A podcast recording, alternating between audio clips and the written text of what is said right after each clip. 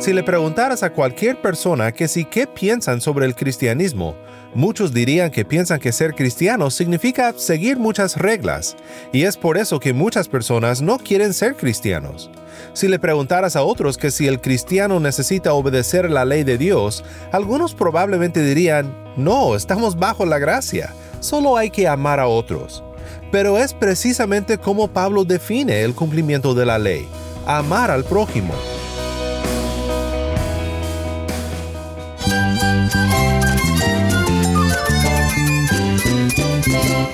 Cristo es la esperanza. Cristo es mi Señor y mi Salvador. Cristo ha transformado mi vida. Cristo es la viña. Separado de Él, nada puedes hacer. Cristo es el camino, la verdad y la vida. Jesús es mi todo. El único descanso, la única paz verdadera es con Jesucristo. Estás escuchando a El Faro de Redención, Cristo desde toda la Biblia para toda Cuba y para todo el mundo.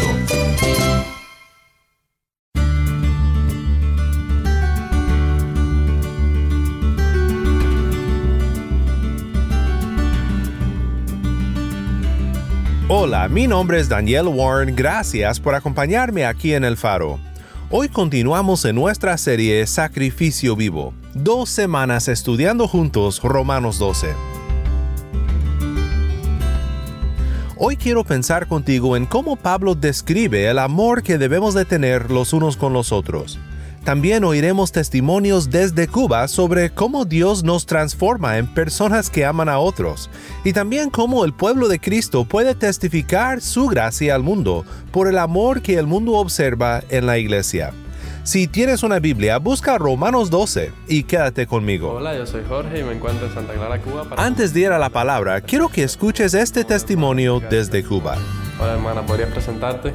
Bueno, mi nombre es Taimí Ruiz Pérez, tengo 47 años, soy enfermera y mi conversión fue en el año 1993 con la vida, la película La vida pública de Jesucristo. He visto la mano de Dios en mi vida eh, de muchas maneras, orando en mi familia, en mi trabajo, en mi vida personal con mis vecinos y sobre todas las cosas que cuando he tenido pruebas difíciles he clamado a Dios y, y no es que me haya resuelto los problemas en ese momento, pero he sentido su presencia obrando donde, me ha fortalecido, me ha fortalecido la fe y cuando he salido de la prueba he visto cómo Dios obró y, y muchas cosas que pudieron haber pasado, Dios nos las permitió y sin Cristo, de verdad que la vida no sé cómo es posible para estas personas que no lo conozcan. Realmente es maravilloso tener un Dios tan grande como el de nosotros y poder dar testimonio de Él a tantas personas que no lo conocen en, la actualidad y sobre todas las cosas, vivir la vida que, a Dios le agrada, a pesar de que tenemos defectos, pues sabemos que tenemos defectos y tenemos y pecamos quizás también, pero Dios obra siempre en nuestras vidas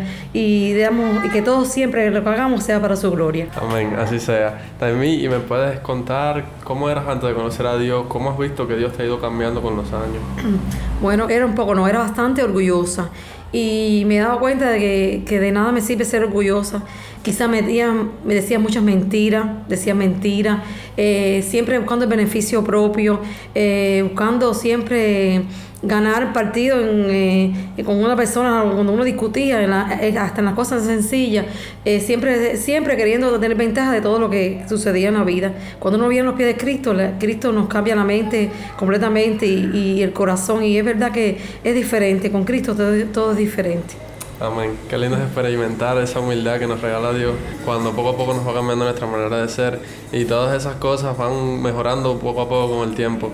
Y Taimí, ¿cómo has visto últimamente la mano de Dios en tu vida, de manera eh, familiar, en la iglesia? Bueno, en la, en la iglesia eh, he visto que, que hay que dejarle a Dios hay momentos que no podemos hacer lo que no podemos hacer como humanos y que tenemos que orar en vez de tomarle la justicia por nuestras manos. Hay cosas que podemos hacer como hijos de Dios, eh, hacer las cosas que nos vengan a la mano y, las otras cosas Dios se encargará. Que en mi vida familiar eh, sí la he visto porque he tenido dificultades con mi familia y, he visto que sí, que la paz que Dios da no la quita el mundo.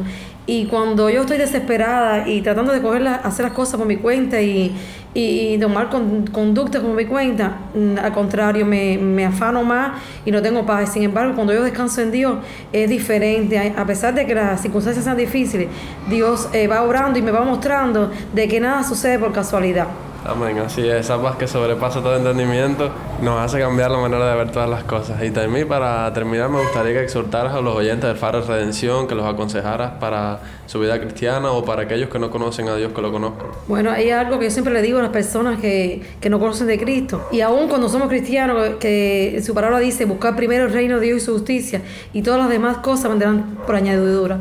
Y además que cuando Dios nos llama, nadie nos, puede, nos podemos resistir y que un día tenemos que ir delante de su presencia, quieras o no, creas o no, tenemos que ir a rendir cuenta delante de ese Dios que es el único que te puede dar el pase a la eternidad o el pase para el infierno.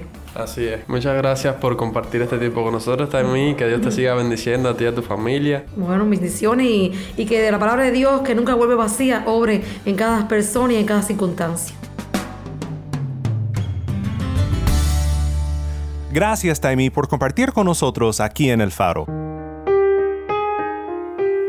Por tanto, hermanos, les ruego por las misericordias de Dios que presenten sus cuerpos como sacrificio vivo y santo, aceptable a Dios, que es el culto racional de ustedes, y no se adapten a este mundo, sino transfórmense mediante la renovación de su mente, para que verifiquen cuál es la voluntad de Dios, lo que es bueno y aceptable y perfecto porque en virtud de la gracia que me ha sido dada, digo a cada uno de ustedes que no piense de sí mismo más de lo que debe pensar, sino que piense con buen juicio, según la medida de fe que Dios ha distribuido a cada uno.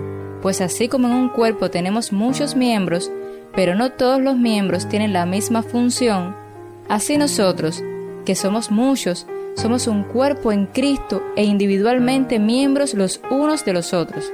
Pero teniendo diferentes dones, según la gracia que nos ha sido dada, usémoslos. Si el de profecía, úsese en proporción a la fe, si el de servicio, en servir, o el que enseña, en la enseñanza, el que exhorta, en la exhortación, el que da, con liberalidad, el que dirige, con diligencia, el que muestra misericordia, con alegría el amor sea sin hipocresía, aborreciendo lo malo, aplicándose a lo bueno. Sean afectuosos unos con otros con amor fraternal, con honra, dándose preferencia unos a otros. No sean perezosos en lo que requiere diligencia, sean fervientes en espíritu, sirviendo al Señor, gozándose en la esperanza, perseverando en el sufrimiento, dedicados a la oración, contribuyendo para las necesidades de los santos, practicando la hospitalidad. Bendigan a los que los persiguen, bendigan y no maldigan. Gócense con los que se gozan y lloren con los que lloran. Tengan el mismo sentir unos con otros. No sean altivos en su pensar, sino condescendiendo con los humildes. No sean sabios en su propia opinión. Nunca paguen a nadie mal por mal. Respeten lo bueno delante de todos los hombres. Si es posible, en cuanto de ustedes dependa, estén en paz con todos los hombres. Amados, nunca tomen venganza ustedes mismos, sino den lugar a la ira de Dios, porque escrito está, Mí es la venganza, yo pagaré, dice el Señor.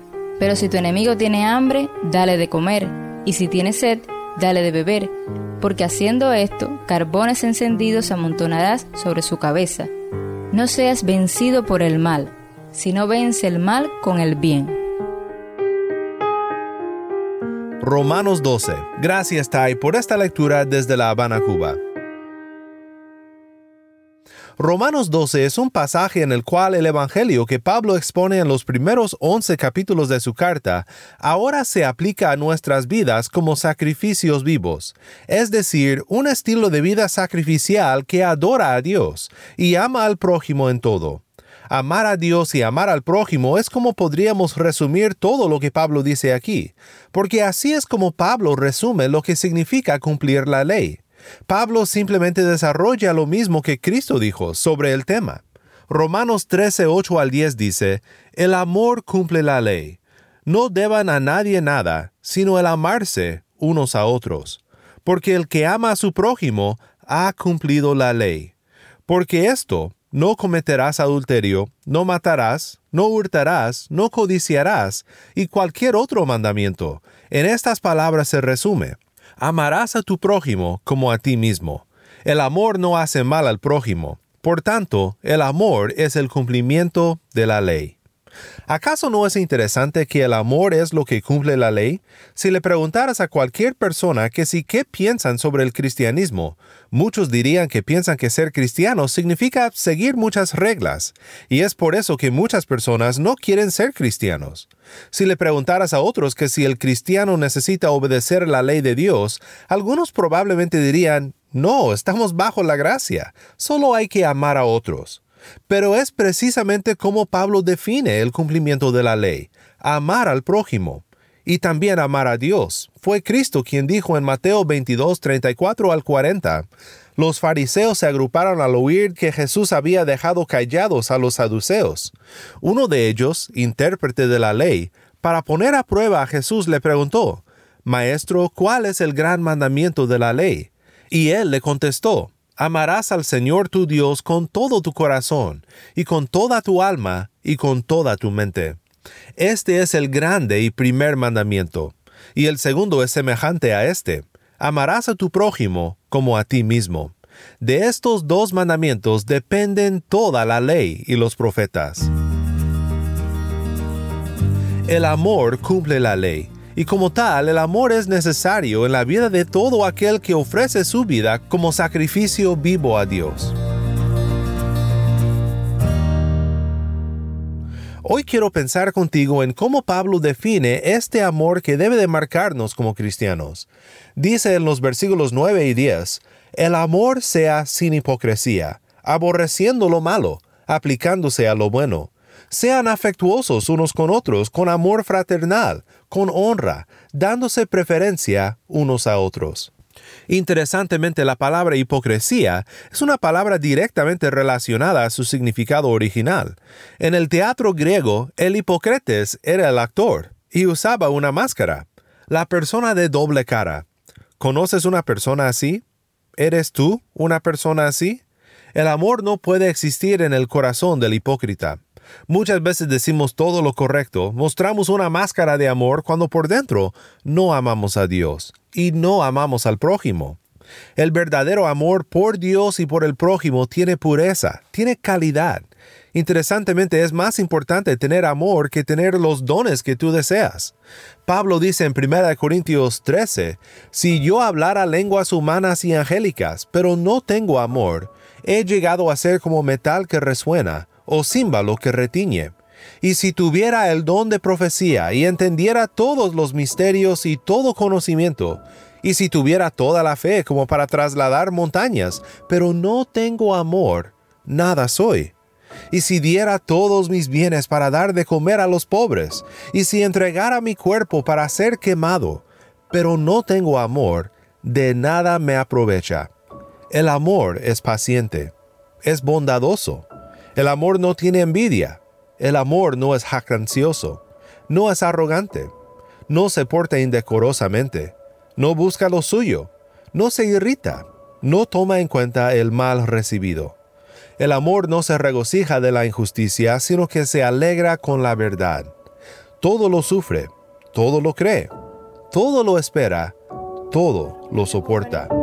Volví incorporar y realmente conocí a Cristo y su amor y me volví a unir. Esta es Gaby, quien nos contó sobre cómo Dios transformó su vida de una de enojo a una de amor. ¿Qué has visto después que conociste a Dios? Sí, eh, he cambiado mucho mi forma de ver la vida, cómo poder querer más a las demás personas, cómo relacionarnos, cómo poder convivir bien. No, antes las personas veía que discutían, entonces yo también discutía, pero ahora es diferente, ahora veo que siempre se puede solucionar los problemas sin tener que discutir a través de Dios, de su palabra. ¿Tienes alguna palabra de exhortación que quisieras compartir con los jóvenes así como tú?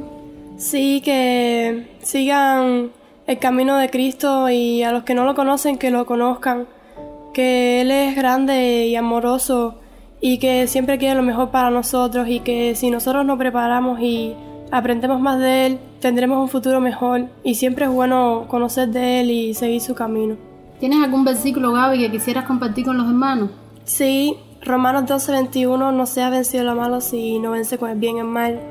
Este me llegó mucho a mi corazón porque las cosas malas se pueden convertir en cosas buenas y no solo hay que ver las cosas malas y tratarlas con cosas más malas, sino que las podemos remediar usando cosas buenas y podemos cambiar.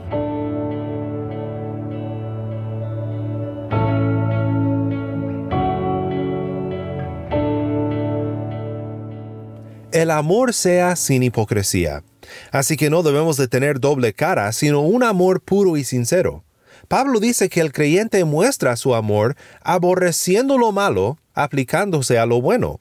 Varios comentaristas notan que estas palabras son palabras extremas, lo más vil, lo mejor que hay, o lo que destruye y lo que edifica. Aborrecemos a lo que destruye a nuestro prójimo y nos aplicamos a lo que edifica al prójimo. La palabra traducida como aplicar es la misma palabra que significa pegar con pegamento. Me gusta mucho esta imagen. Debemos de estar pegados a lo que promueve el bien de nuestro prójimo. Como hemos mencionado, esta vida sacrificial es una locura a los ojos del mundo. El mundo no comprende este estilo de vida. Vivir así provoca preguntas y presenta la oportunidad de testificar al mundo del amor de Dios en Cristo, que nos conmueve a tal estilo de vida. Cristo dijo en Juan 13, 34 al 35, Un mandamiento nuevo les doy, que se amen los unos a los otros, que como yo los he amado, así también se amen los unos a los otros. En esto conocerán todos que son mis discípulos, si se tienen amor los unos a los otros. En el mundo todo es una carrera para ser el número uno. Pero mira qué diferente es la vida de la comunidad cristiana. Pablo dice, sean afectuosos unos con otros con amor fraternal, con honra, dándose preferencia unos a otros. Quiero que escuches también un testimonio desde Cuba de cómo este amor fraternal puede transformar cómo uno piensa del cristianismo y puede ser usado por Dios para hacer que alguien se acerque al reino de Dios. Pues yo, yo eh, llegué a través de mi esposa. Ella era maestra, ella era maestra de, de la iglesia y yo tenía mi trabajo eh, en una empresa. yo, Mi formación primaria fue ingeniero mecánico y entonces, como yo estaba muy cómodo en, el mundo, estaba muy cómodo con, mi... ¿O pensabas que estaba muy cómodo? Sí, sí, estaba muy cómodo en esa vida. Pensaba yo que estaba muy cómodo, ¿no? Con mi, todas mis comodidades desde el punto de vista de, de como profesional, con mi oficina, mi auto, mi aire acondicionado. Tenías todo, seguro. Todas las cosas, lo que, lo que todo el mundo más o menos aspira en el mundo. Ah, no, no te hacía falta. Ya, no me hace falta. Y entonces mi, esposa me, invitaba a, la iglesia. Ah, yo te voy a llevar a la iglesia, yo le decía, ¿no? Y yo la llevaba y me paraba en la parte afuera. Yo la llevaba, no tenía ningún prejuicio. Yo la llevaba y le decía, ¿a qué hora te recojo? No, dos horas dos horas venía, saludaba a todo el mundo y me iba. Y así fui llevándola durante mis tiempos que, tenía libre del trabajo. Pero no entrabas. Pero no, entraba, no. Veía la, la, iglesia, no, sí. No había tocado todavía mi, turno. y yo llegaba hasta ahí, hasta la, hasta la cerca. Hasta la puerta. Hasta la cerca y nada más. Sí, hasta la cerca. No, no, no. Hasta que un día me dice, vamos a entrar, tenemos un culto, vamos a entrar. Y bueno, vamos a ver.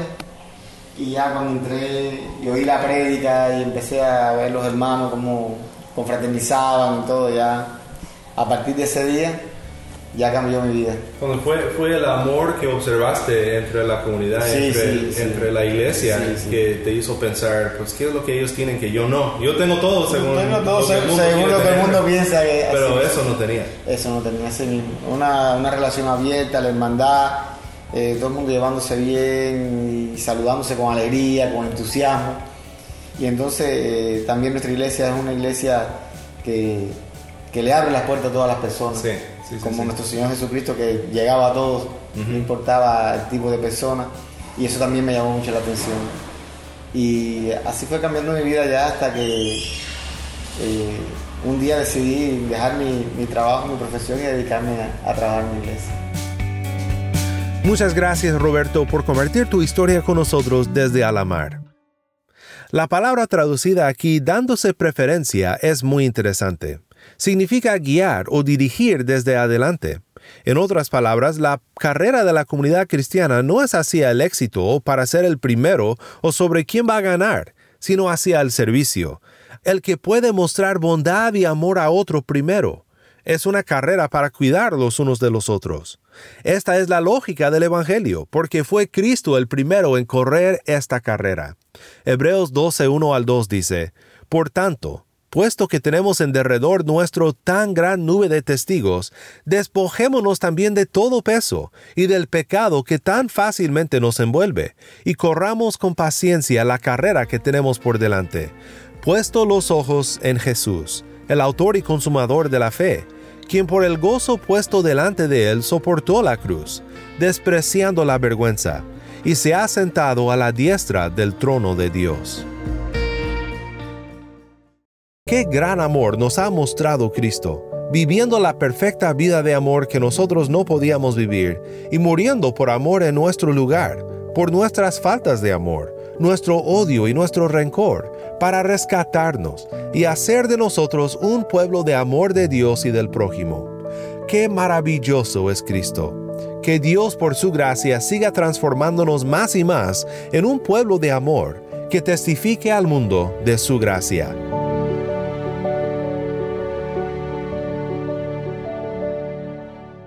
Si estás escuchando por el podcast, te quiero agradecer por tu ayuda en hacer que crezca la audiencia del faro. Sabemos que muchos han de estar compartiendo con otros sobre cómo seguirnos en el podcast en Apple Podcast, Google Podcast, Spotify o por otros medios, porque notamos la diferencia que ha hecho.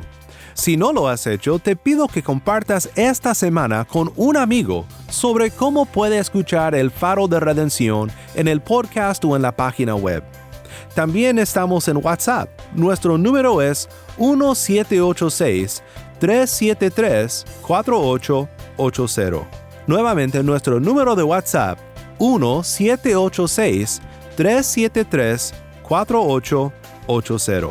Envíanos un mensaje de voz, nos encantaría saber de ti. Gracias una vez más por tu fiel sintonía.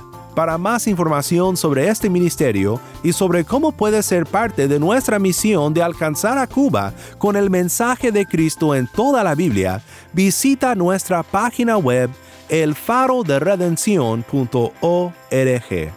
elfaroderedencion.org.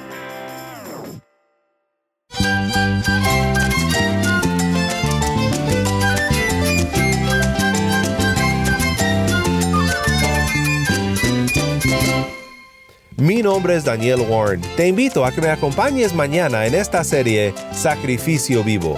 La luz de Cristo desde toda la Biblia para toda Cuba y para todo el mundo, aquí en el Faro de Redención.